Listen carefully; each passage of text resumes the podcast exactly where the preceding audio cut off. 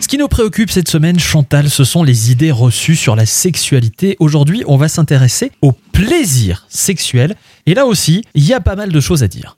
Plutôt qu'énumérer, aujourd'hui, je vais développer certaines idées reçues en matière de plaisir sexuel. Mhm.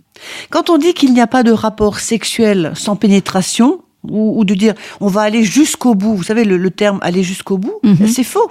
Le véritable problème des ébats amoureux, ce n'est pas de les commencer, c'est plutôt de savoir comment on les finit. Et j'annonce souvent à mes patients qu'il y a deux programmes. Il y a l'un avec et l'autre sans pénétration. Or, on apprend aux garçons à convoiter la possession du vagin, Mhm.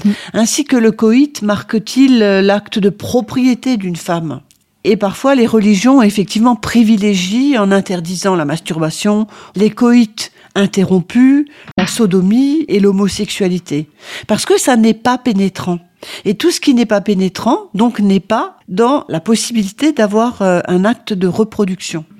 Et alors, je conseille parfois aux personnes qui viennent consulter pour des troubles de la libido de faire l'amour ce que j'appelle en non-demande, c'est-à-dire en ne se focalisant pas sur la demande de pénétration, mais en privilégiant la sensualité, l'érotisme et les échanges amoureux intimes.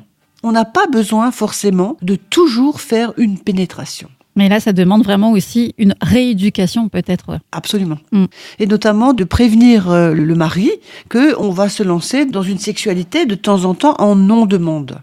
Et ce qui fait beaucoup de bien notamment à une femme qui n'a pas de libido parce qu'elle ne se sent pas obligée, Obligée. d'être pénétrée. Bah oui, c'est très important, ça aussi. Oui. Demain, autre sujet très important, la panne.